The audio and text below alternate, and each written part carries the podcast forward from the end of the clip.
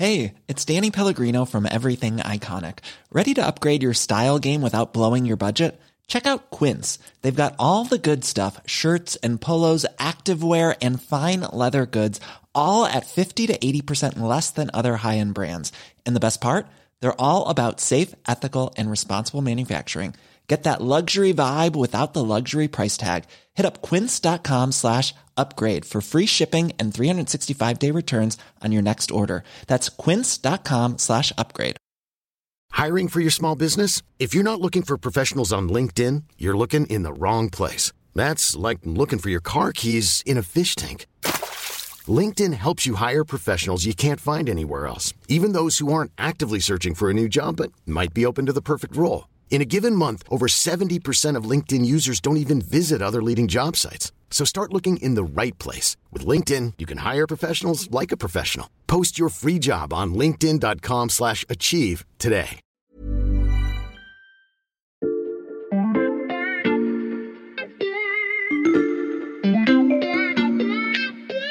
Salut, c'est Xavier Yvon. Nous sommes le jeudi 30 juin 2022. Bienvenue dans La Loupe, le podcast quotidien de l'Express. Allez, venez, on va écouter l'info de plus près. Il y a quelques jours, juste après le second tour des élections législatives, et alors qu'Emmanuel Macron se retrouvait sans majorité pour gouverner, je m'étais discrètement faufilé à la réunion du service politique de l'Express.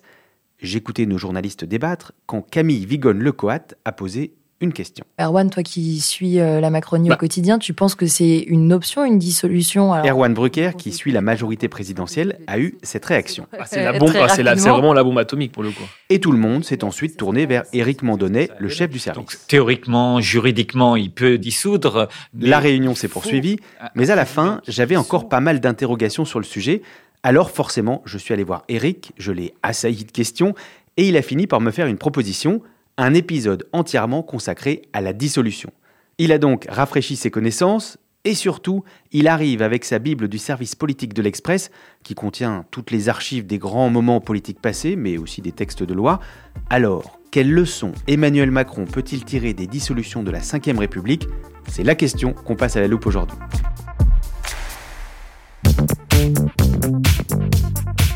Salut Eric, Salut Xavier. Je vois que tu as bien récupéré ta Bible Eric. Olivier Perrou l'avait emprunté il y a quelques semaines pour nous parler des alliances passées de la gauche. Oui, je l'ai récupéré, mais le problème avec euh, la chambre d'Olivier, c'est que c'est un peu comme la chambre des députés. C'est un sacré. Bah, bah, bah, elle n'est pas très bien rangée, quoi. Je vais te faire de la place pour l'installer, vas-y. c'est bon. Bon, vous nous aviez déjà tout expliqué pendant votre réunion de service, mais je vais quand même résumer pour nos auditeurs. Emmanuel Macron se retrouve avec une assemblée sans majorité claire, personne ne veut faire de coalition avec lui, certains ministres devraient même quitter le gouvernement. Alors, pour sortir de l'impasse, on évoque beaucoup en ce moment la dissolution de l'Assemblée nationale. À quoi elle sert, Eric La dissolution, elle permet de renvoyer les députés devant les électeurs. L'Assemblée nationale n'existe plus. C'est un pouvoir essentiel du président de la République. Dissoudre l'Assemblée nationale, ça veut dire qu'il a un pouvoir sur les députés.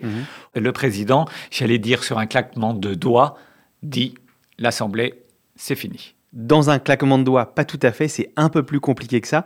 On va regarder le texte dans le détail pour bien comprendre comment ça fonctionne. Évidemment, je savais que j'allais me faire rattraper par la patrouille. Effectivement, j'ai la Constitution, elle est là. Il faut pas aller bien loin. C'est c'est l'article 12. L'article 12, tu nous en donnes les grandes lignes, Eric? L'article 12, déjà, il indique qu'il y a forcément un an entre deux dissolutions. D'accord. Ensuite, la dissolution, elle est interdite dans des périodes exceptionnelles, c'est-à-dire que le président du Sénat, qui remplace, comme chacun sait, en cas de maladie, euh, ou pire, le président de la République, le président du Sénat ne peut pas dissoudre, lui, et lorsqu'il y a le fameux article 16 sur les pleins pouvoirs, dans cette période très particulière, là non plus, le président ne peut pas dissoudre. Donc c'est très bien encadré.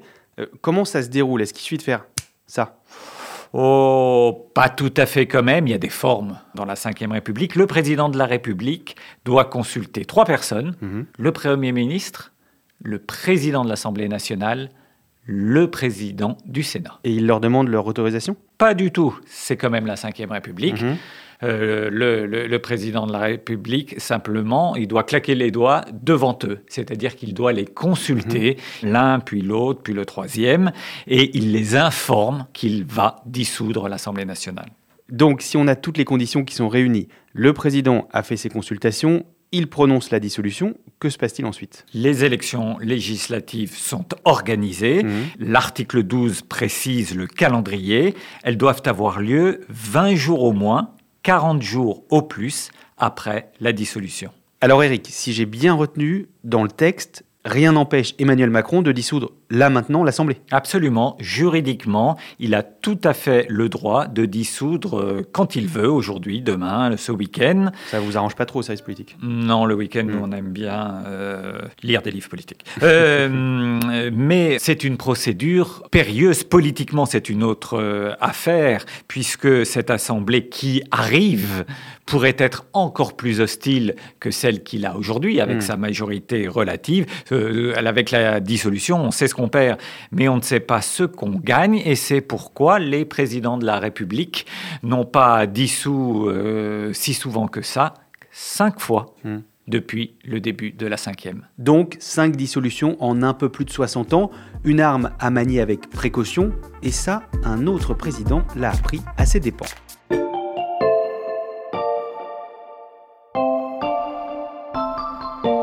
Rassure-toi, Xavier, ça va pas être très compliqué. Tu as une main, tu as combien de doigts? 5. Cinq dissolutions, mais seulement trois présidents, deux pour De Gaulle, deux pour Mitterrand. C'est noté, on va donc prendre les choses euh, dans l'ordre. On commence par De Gaulle. On est en quelle année, Eric? Alors, on est en 1962 euh, et Charles de Gaulle va lancer une révision de la Constitution. Il y a une phrase importante qu'il prononce. Elle est évidemment dans la Bible du service. Je vais la trouver. Je vous demande tout simplement de décider que dorénavant, vous élirez votre président au suffrage universel. Et cette réforme, elle est majeure, elle est évidemment contestée tant sur le fond que sur la forme, et elle est contestée y compris dans les rangs de la majorité, parce que ça c'est un point important, on dissout souvent contre sa propre euh, majorité, parce qu'il y a désordre dans la majorité. Et là, il va y avoir même une motion de censure adoptée par les députés qui renverse le gouvernement Pompidou.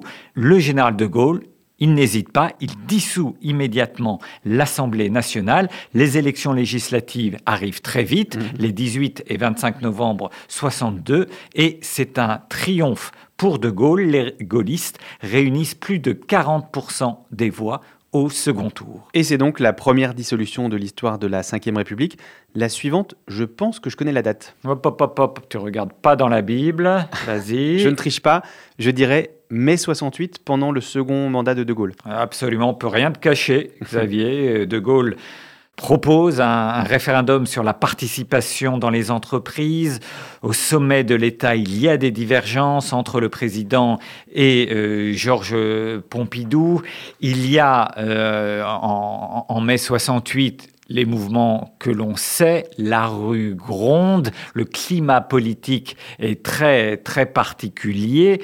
De Gaulle, un temps, quitte l'Élysée, mmh. on se souvient de Baden-Baden, il revient, il reprend la main et finalement, il fait cette allocution dont tout le monde se souvient, enfin aucun d'entre mmh. nous, parce que je crois qu'on n'y était pas, à la radio. Je dissous aujourd'hui l'Assemblée nationale. Le résultat, ça va être une réponse à la crise de, de mai 68. Les partis de gauche qui sont considérés comme responsables du désordre de la chienlit, mmh. euh, disait-on à l'époque, subissent une cuisante défaite. La majorité gaulliste sortante, qui était, on vient de le voir, en difficulté juste avant les élections, eh bien, elle triomphe. Et c'est donc une nouvelle dissolution réussie par le général de Gaulle. Voilà pour les deux dissolutions de l'Assemblée sous la présidence de De Gaulle. On va faire un saut dans le temps et on passe directement à l'époque Mitterrand. Moins vite, moins vite, je tourne les pages. Pompidou, Giscard, et on arrive en 1981. 81. Et je vois là, on est donc en mai, juste après l'élection de François Mitterrand. Absolument. Euh, donc François Mitterrand est élu le 10 mai. C'est la première fois que la gauche l'emporte à une élection présidentielle. Et cette dissolution, c'est tout sauf une surprise. Le candidat Mitterrand avait joué carte sur table. Il avait affiché son intention durant la campagne, notamment au cours du débat de l'entre-deux tours face à Valéry Giscard d'Estaing. Si j'étais en mesure de le faire, je le ferais. Cela veut dire que je ne pose pas le problème de la dissolution en principe. C'est simplement une nécessité car je veux conduire ma politique. Alors il y aura des élections et le peuple décidera. François Mitterrand estime qu'il a été élu pour appliquer un programme. Il mm. ne peut pas l'appliquer avec cette Assemblée nationale hostile, élue en 1978, qui est une Assemblée nationale de droite. Il veut donc qu'à la légitimité présidentielle s'ajoute, s'additionne une légitimité euh, du pouvoir législatif, que l'Assemblée nationale puisse voter, appliquer le programme sur lequel il a été élu. Et François Mitterrand obtient une majorité écrasante pour le seul Parti socialiste. À l'époque, hmm. c'est l'union de la gauche, le Parti socialiste et le Parti communiste sont ensemble, mais le seul Parti socialiste obtient 58% des sièges. C'est un triomphe. D'accord, on en est donc à trois dissolutions plutôt réussies. On continue de remonter l'histoire de la Ve République.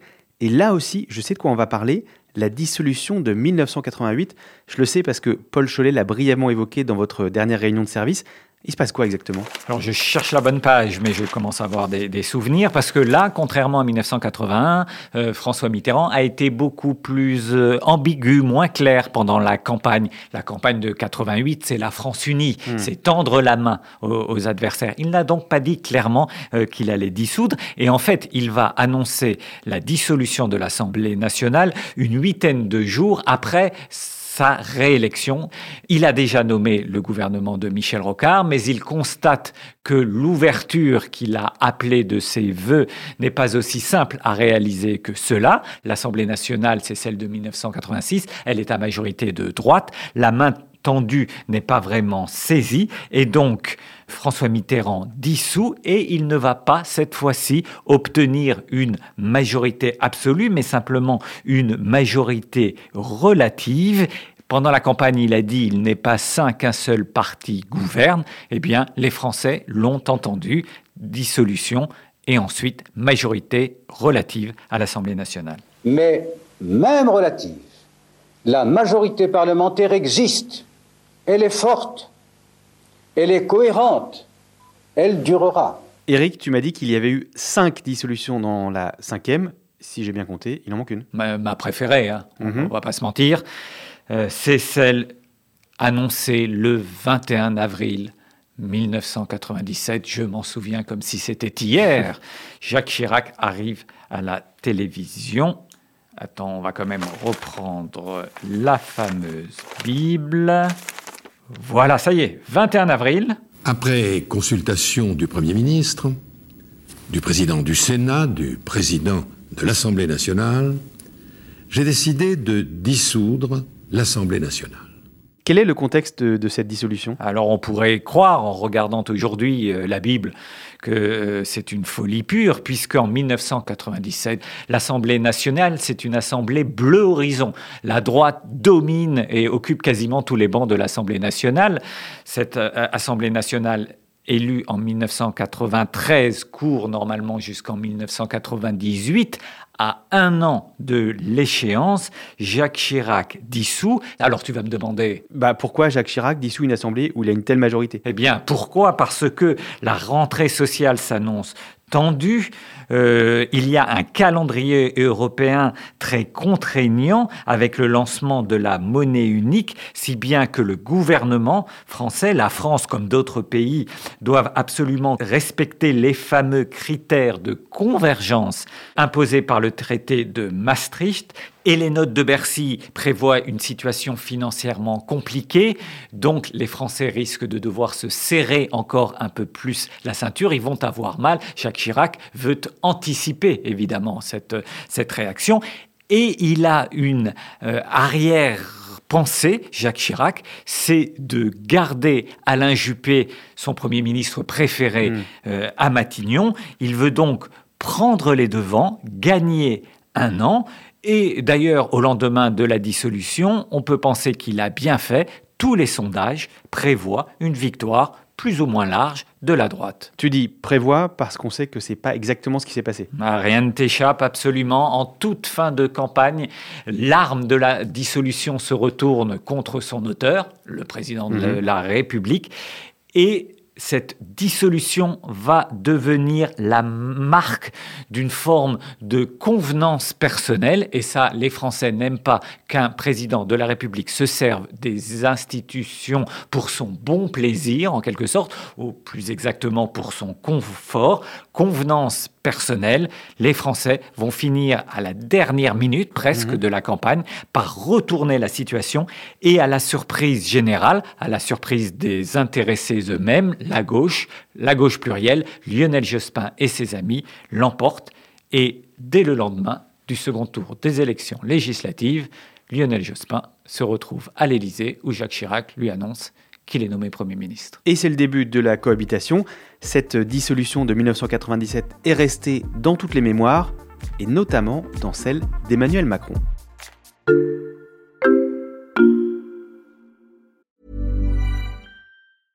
Hiring for your small business? If you're not looking for professionals on LinkedIn, you're looking in the wrong place. That's like looking for your car keys in a fish tank.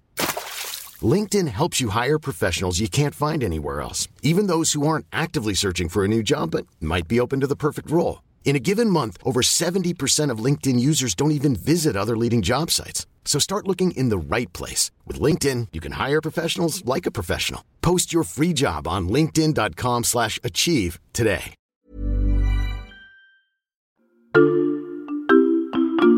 Maintenant qu'on est bien au point sur les textes, l'histoire des dissolutions de la cinquième, on va refermer la Bible, Eric, et on va se projeter vers la suite pour Emmanuel Macron.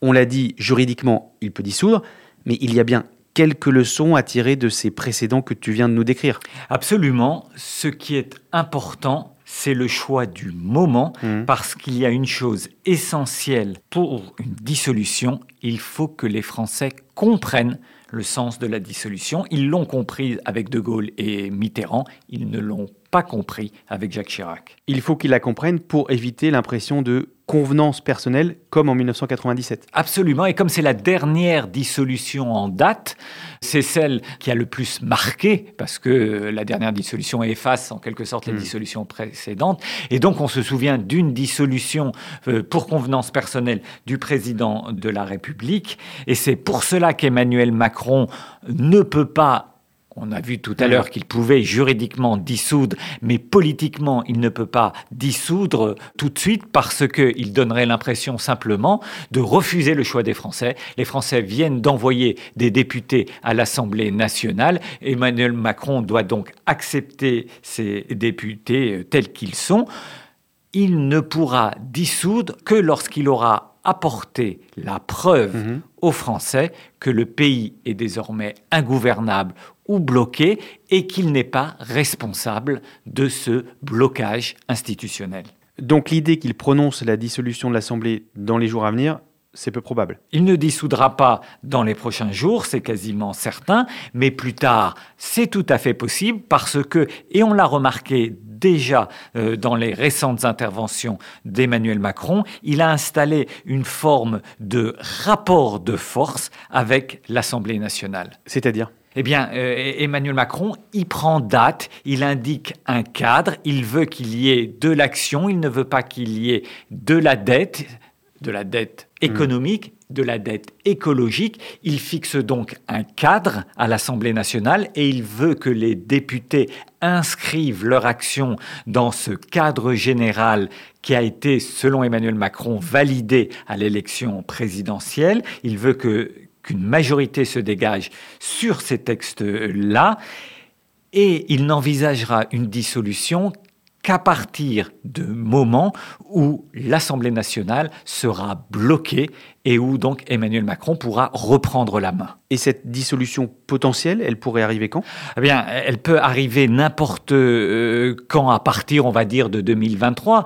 Euh, souviens-toi, pendant la, campagne présidentielle, Emmanuel Macron avait déjà un peu joué avec cette euh, idée de dissolution. Il ne supposait pas un seul instant que ce serait dans le contexte créé par les dernières législatives, mais il avait en tête de décaler le calendrier élection présidentielle et élection législative et d'offrir au pays une nouvelle nouvelle respiration euh, démocratique, tu connais bien euh, les, États-Unis, mhm. une sorte de mid-term élection à la française. On n'en est pas là, mais il est évident qu'en 2023, en 2024, lorsqu'il y aura une opportunité, Emmanuel Macron peut saisir cette arme que lui offre la Constitution. Une dissolution pour créer des mid-terms à la française, des élections de mi-mandat, ça méritera peut-être un chapitre entier dans la Bible du service politique. Merci de l'avoir ouverte pour nous, Eric. Salut Xavier, à bientôt. Éric Mandonnet, chef du service politique de l'Express. Tous tes articles sur la suite du quinquennat sont à retrouver sur notre site, l'express.fr. Profitez-en, le premier mois d'abonnement numérique est offert en ce moment. Pensez également à suivre la loupe sur votre plateforme d'écoute favorite, par exemple Spotify, Apple Podcast ou Castbox. Vous pouvez y laisser des commentaires et des étoiles si ça vous a plu. Et si vous avez envie de nous écrire, l'adresse est toujours la même, la loupe at l'express.fr. Cet épisode a été fabriqué avec Charlotte Barris, Jules Cro et Lison Verrier. Retrouvez-nous demain pour passer un nouveau sujet à la loupe.